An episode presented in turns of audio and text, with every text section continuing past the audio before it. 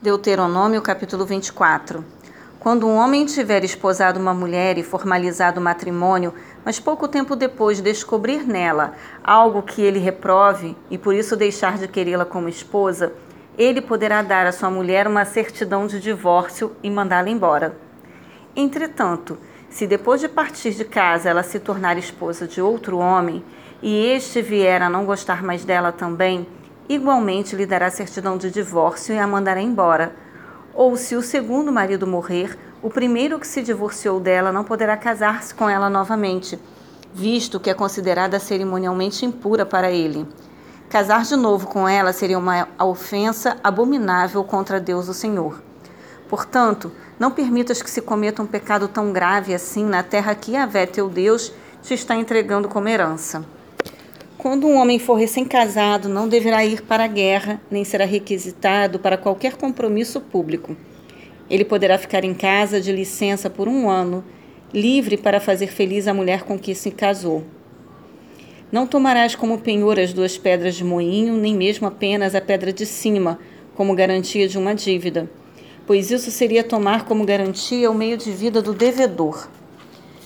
Se alguém for detido em flagrante sequestrando um dos seus irmãos dentre os filhos de Israel, a fim de explorá-lo ou vendê-lo, tal sequestrador deverá ser condenado sumariamente à pena de morte. É desse modo que extirparás o mal do meio do povo de Israel. Nos casos de lepra e doenças contagiosas da pele, cuida de pôr diligentemente em prática tudo o que os sacerdotes levitas vos ensinarem Cuidareis de seguir cuidadosamente as orientações que transmiti a eles. Lembra-te do que Yahvé teu Deus fez a Miriam no caminho, logo depois que saíste do Egito.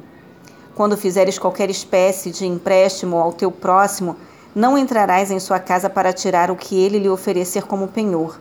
Ficarás do lado de fora, e a pessoa a quem fizeste o empréstimo virá para fora trazer-te o penhor.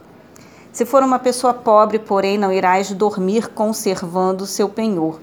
Ao pôr do sol, deverás devolver sem falta o penhor, para que ele possa conciliar seu sono sob suas cobertas e com gratidão te abençoe.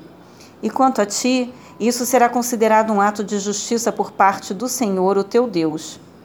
Não oprimas um assalariado pobre e necessitado, seja ele um dos teus irmãos ou um estrangeiro que mora em tua terra, em tua cidade. Tu lhe pagarás o salário a cada dia antes que o sol se ponha, porque ele é pobre e disso depende sua vida. Desse modo, ele não, chamar, não clamará contra ti, e em ti não haverá pecado. Os pais jamais deverão ser mortos em lugar dos filhos, nem os filhos em lugar dos pais. Cada um cumprirá sua pena e morrerá se for necessário por seu próprio pecado. Não perverterás o direito do estrangeiro e do órfão, nem tomarás como penhor a roupa da viúva. Recorda que foste escravo na terra do Egito e que Yahvé, teu Deus, daquele povo te resgatou. É por esse motivo que eu te ordeno agir desse modo. Quando estiveres ceifando a colheita em teu campo e esqueceres um feixe, não retornes para pegá-lo. Permite que ele seja encontrado pelo estrangeiro, pelo órfão e pela viúva a fim de que dessa maneira o Senhor teu Deus os abençoe, bem como a ti em todo o trabalho das tuas mãos. Durante a colheita das azeitonas, depois que sacudires as oliveiras, não voltes a pegar as azeitonas que ficarem nas árvores. Deixas para os estrangeiros, para os órfãos e para as viúvas.